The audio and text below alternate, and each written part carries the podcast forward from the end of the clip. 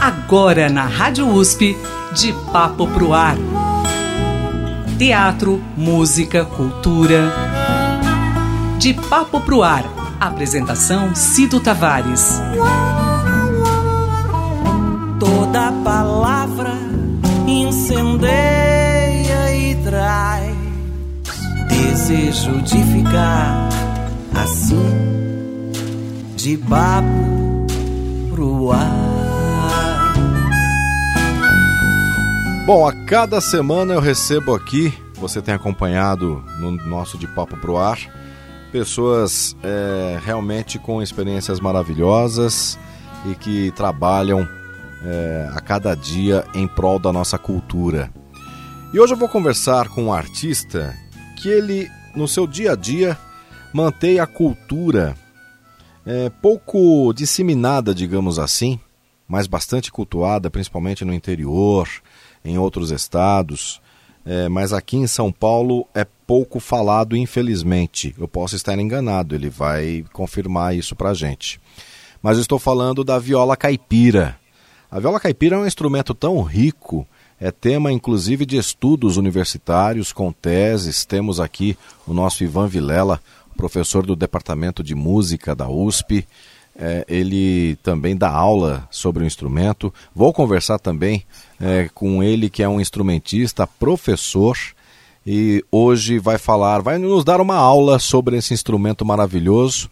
É, Engana-se é, você que pensa que só toca um tipo de música, um tipo de ritmo, não. A viola caipira é riquíssima e é cultuada inclusive em outros países. Mas vamos saber direitinho de todos esses detalhes com Lucas Tornese, ele que é espala da Orquestra Paulistana de Viola Caipira desde 2002. Lucas, muito obrigado por você aceitar o meu convite. Seja bem-vindo, tudo bem? Ô Cido, graças a Deus, tudo certinho. Eu que agradeço o convite e enorme satisfação estar com vocês aí no, no, programa de hoje. Ah, rapaz, eu te agradeço muito aí a, a, a sua disponibilidade. E eu falei besteira, Lucas, ou realmente a, o povo aqui de São Paulo conhece pouco da, do instrumento da viola caipira?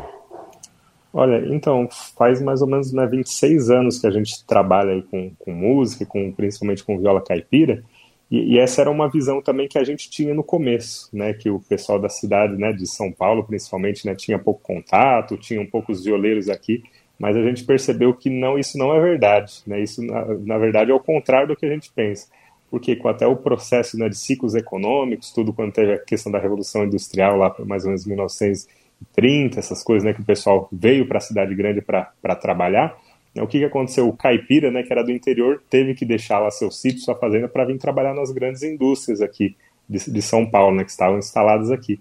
Então, nesse processo, né, ele trouxe também seus costumes e principalmente trouxe a, a viola caipira na bagagem, aí, né, essa vontade de, de tocar, de continuar com seus costumes.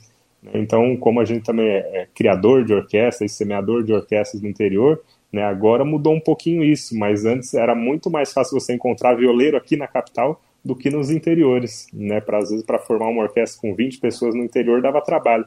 E aqui a nossa, nossa tem mais de 50 integrantes aí há muitos anos aí.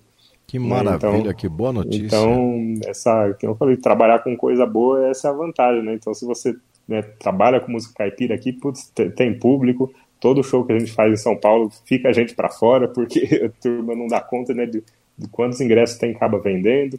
Né? Então, acho que essa, o pessoal que, que gosta da, da música boa e principalmente de viola também está aqui na capital.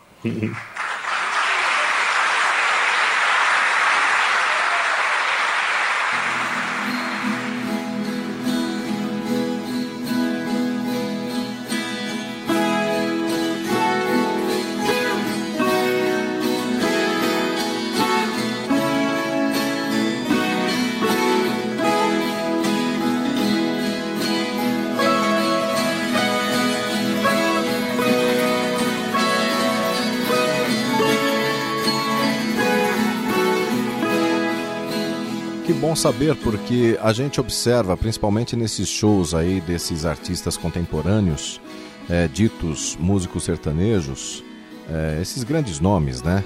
É, sim, e na verdade, desde a década, finalzinho da década de 80, teve a transformação da música sertaneja para a música sertaneja pop, né?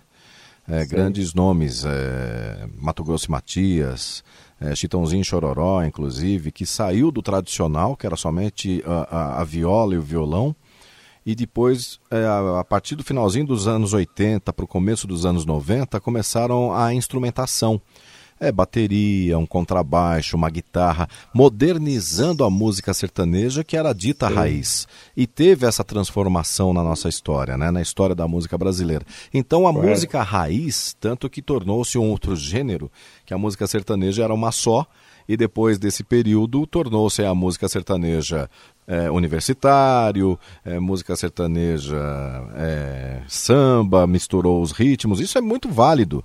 Mas a música sertaneja raiz acabou ficando de lado, então o, o, o instrumento viola acabou sendo pouco utilizado nessas, nossa, nessas novas versões contemporâneas.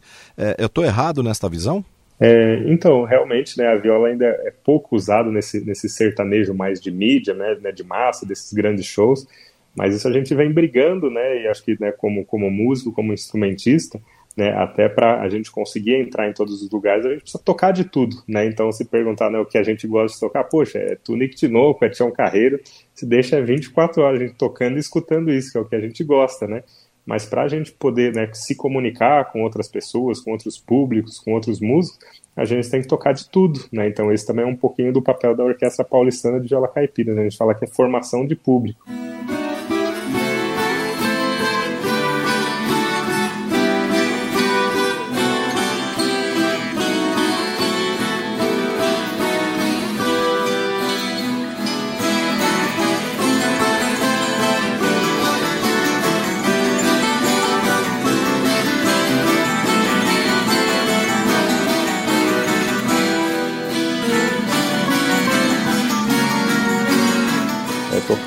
Clássica, tem que tocar samba, né? Todo qualquer tipo de música boa a gente toca, né? Então, e ultimamente também eu venho fazendo até participações nesses shows assim, que é justamente para mostrar, né, que mostrar e agregar ao, ao som da viola aí, né, e mesmo nesse sertanejo mais recente, aí o pessoal gosta muito, aí faz a diferença, né? Faz uma diferença para melhor.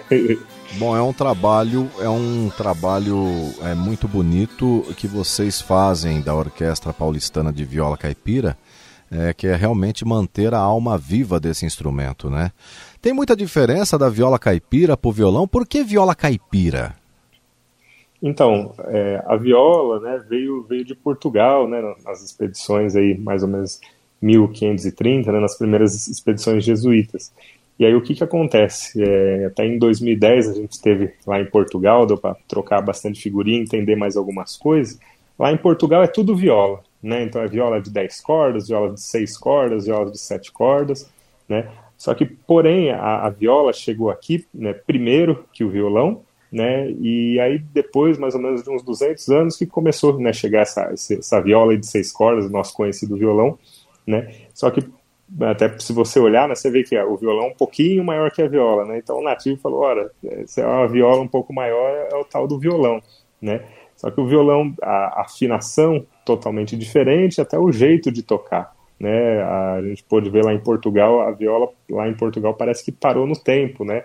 É, é muito diferente da viola daqui. Aqui o negócio desenvolveu demais, questão de ritmo, de jeito de tocar, afinações, né? Então o pessoal às vezes ainda né, o leigo confunde bastante, né? Viola e violão, né? Então aparentemente você olhando você já percebe, né? Que a viola tem uma silhueta menorzinha, né, a questão do números de cordas, né, que são cinco pares, né, são, são dez cordas da viola, né, sempre em pares, né, e principalmente a questão das afinações aqui, que no Brasil aí tem, tem inúmeras aí, né, as mais tradicionais, cebolão em mi, né, cebolão em ré e rio abaixo, né, que acho que o pessoal aí mais popularmente costuma tocar.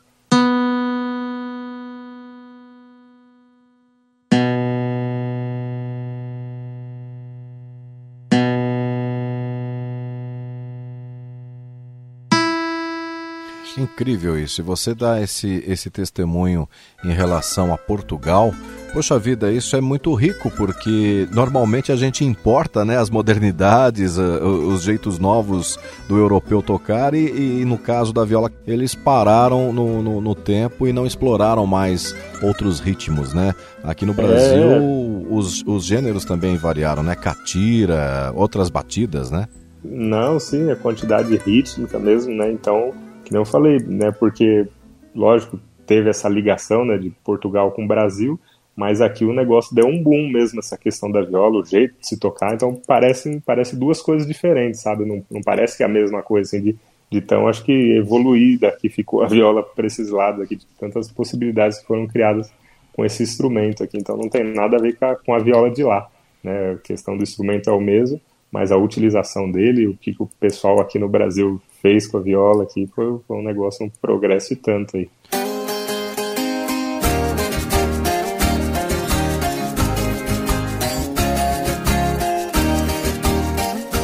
E o método de aprendizagem? A viola caipira exige muito mais do aprendiz?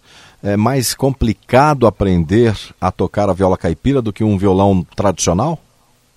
Olha, essa é uma pergunta também que, que fazem bastante, né? Se tem que começar primeiro com a viola ou primeiro com o violão. É, isso eu digo assim que é, é, a mesma exigência, né? Então, eu, acho que para você aprender, primeira coisa você precisa gostar, né? E outra coisa é dedicação, né? Então, se você né, tiver essa, essa dedicação, esse empenho, eu acho que né, não tem diferença você aprender uma viola, aprender um violão, qualquer, qualquer caminho aí que você seguir, tendo, seguindo esses passos, aí você vai ter êxito aí nessa aprendizagem. Bom, você teve contato com o instrumento muito jovem, né? De 8 para 9 anos. Você recebeu a influência aí do seu pai, que é o maestro Rui Tornese é, sendo filho de maestro, é, uhum. ficou mais fácil aprender ou não? Ficou mais até mais difícil porque a exigência é maior. É, então, é, a exigência né, é sempre dentro de casa, né? Então, família de músicos, não só meu pai, meu avô, minha, minha nona canta na orquestra, também está com 80 anos.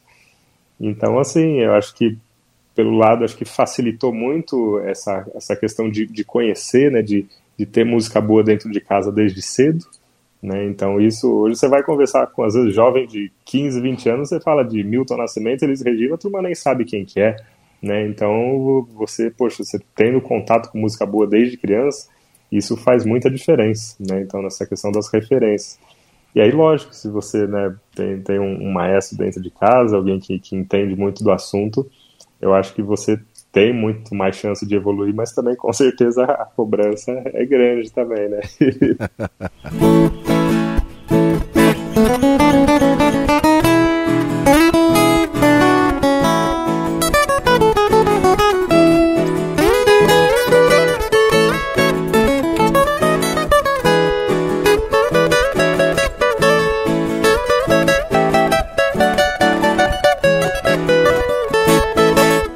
você é, faz parte da orquestra, mas também tem uma carreira solo, é isso? Isso, então até no, no dia de hoje está sendo um dia mais que especial aí, que é o dia de lançamento da minha primeira música aí, é autoral, que a gente está fazendo lançamento em todas as plataformas aí, que é o Fronteirando.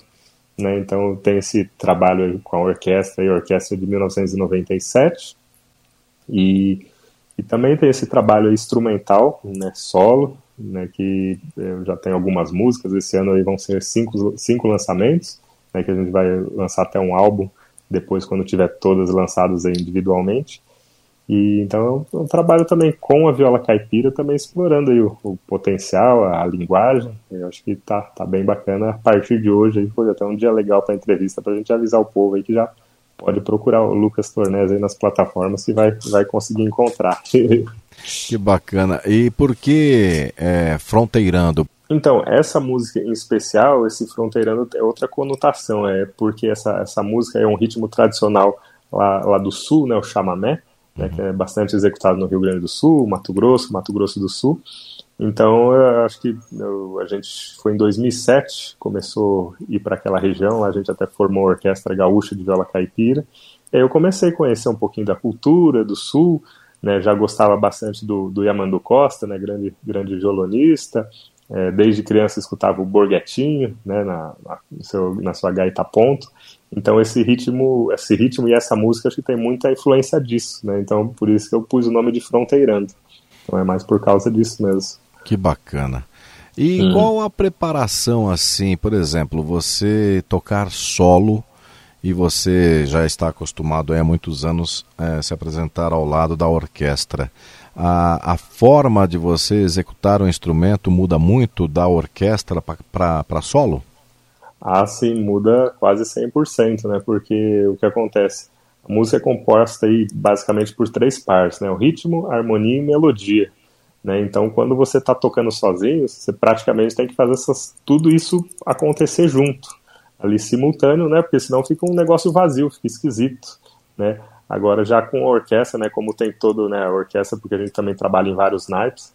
Então, né? O meu trabalho, a minha funcionalidade na orquestra é totalmente diferente de um, de um show solo de quando eu estou sozinho. Né? Então, na orquestra tem, tem o pessoal cobrindo as outras partes ali, né? Então, uma coisa é pensar no, um vôlei de quadra e um vôlei de, quase de, de praia, né? O vôlei de quadra tem seis, sete pessoas, não lembro de certo aqui, mas tem bastante gente, né? Então o seu trabalho ali fica um pouco mais reduzido. Agora o vôlei de praia você tem que cobrir muito mais o campo ali, né? Porque você só tá em um e dois ali, né? Então é mais ou menos essa comparação aí. Bela analogia, bela analogia.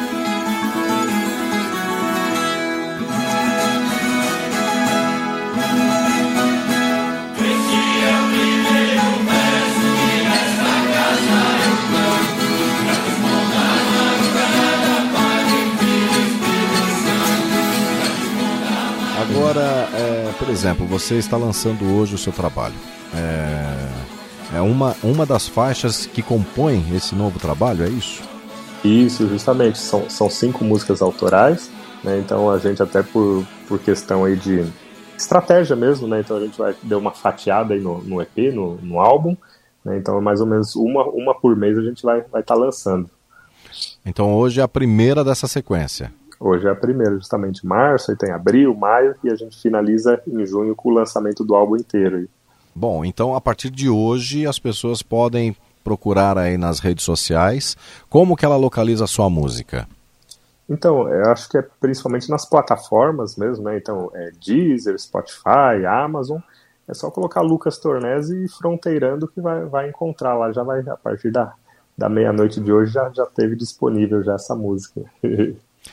Bom, o seu repertório é baseado é, somente na, na viola caipira? Então, tem, tem duas músicas que são sobre ritmos tradicionais, né? Então, essa é Fronteirando, que é um chamamé, tem a Alegria do Caipira, que é um cururu, e a, as outras três é, não estão sob nenhum dos ritmos tradicionais, então eu diria que já seria um, um pouco mais contemporâneo, né? Música na viola caipira, feita na viola caipira, mas é uma música assim, é, digo até assim para relaxar, para você curtir, para é, tenho certeza que vocês vão gostar depois quando quando sair assim, mas ela não se encaixa, é, é como diz, exatamente sobre música caipira, né? Esses ritmos, né? É, bom, são ritmos, né? Chamamé, cururu. Sim, sim. São os ritmos, né? Esses ritmos. É um ritmo totalmente europeu, não é isso?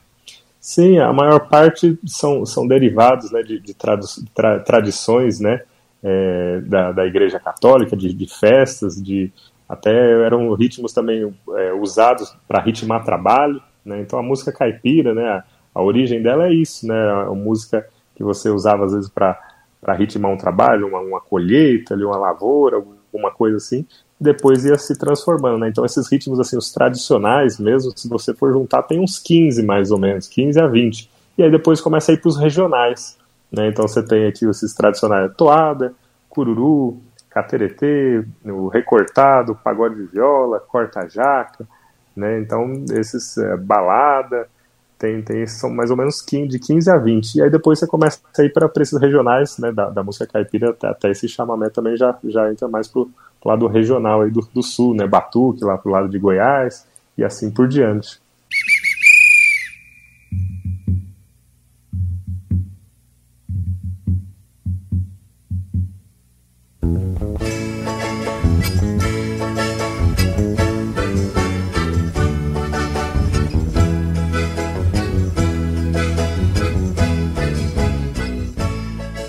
Até o, o nosso curso também, né, de viola caipira tá é, praticamente embasado nesses ritmos aí tradicionais. Né? Então, violeiro aí para se dizer violeiro precisa executar todo, todos esses ritmos aí.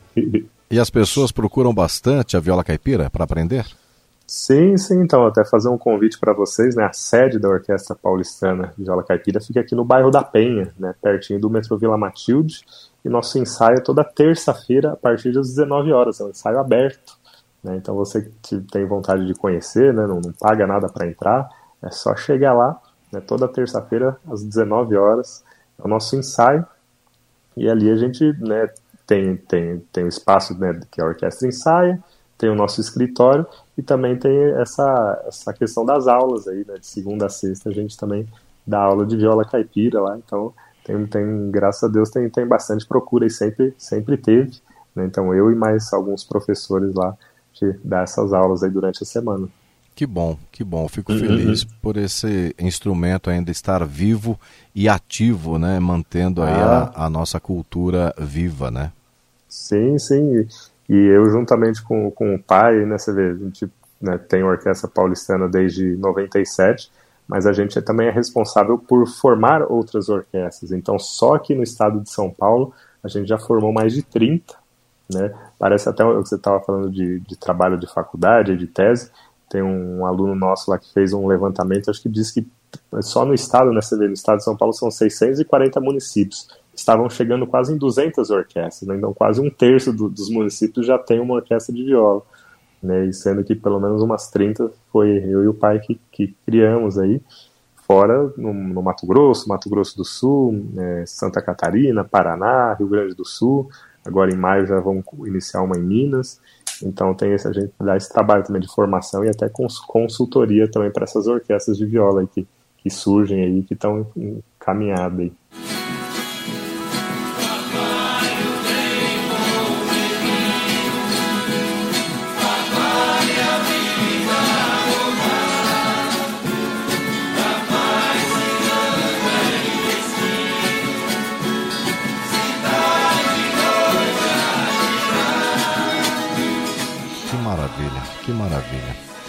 Lucas Tornés, então, logo mais é, você pode já acompanhar aí né, nas mídias sociais o, essa primeira faixa desse álbum que verá recheado aí de ritmos da nossa cultura, da viola caipira, trabalho solo de Lucas Tornese, é o Fronteirando. Você já pode acompanhar essa primeira faixa que já está disponível aí nas redes sociais e, obviamente, a gente vai ouvir essa faixa agora aqui para fechar a nossa conversa.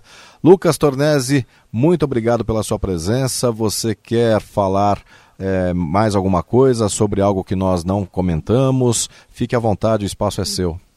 Ô Cida, não, eu que agradeço pela oportunidade, pelo espaço. E é, e é isso aí, né? Então curtam bastante a, a, minha música aí e também deixar as redes sociais, né? A minha também é Lucas Tornese, né? ZE no final, né? No Instagram e o da Orquestra Paulistana também, que é o PVC Underline Oficial. Né? Então por aí você tem acesso à nossa agenda, o que o está acontecendo, por onde que a gente está andando e dá para interagir também se tiver mais algumas perguntas, algumas curiosidades e deixar esse convite também, né, para conhecer a orquestra, conhecer o nosso trabalho lá, participar do ensaio com a gente aí toda terça-feira às 19 horas lá na, na Penha.